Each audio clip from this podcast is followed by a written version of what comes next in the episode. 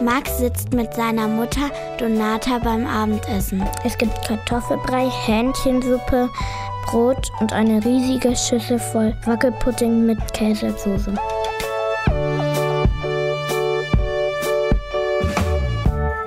Nachdem die beiden eine Weile schweigend gegessen haben, fragt Donata, Na, Maxchen, wie war es denn heute in der Schule? Maxchen donnerte mit der Faust auf den Tisch.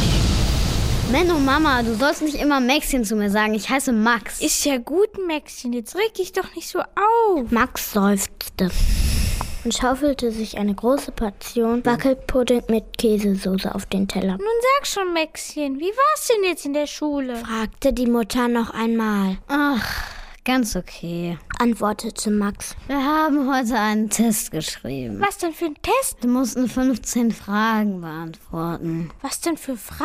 Stell dir vor, Mama, ich habe nur eine falsch beantwortet. Das ist ja supi, Maxchen. Und was ist mit den anderen Fragen? Keine Ahnung, dafür hat leider die Zeit nicht mehr gereicht.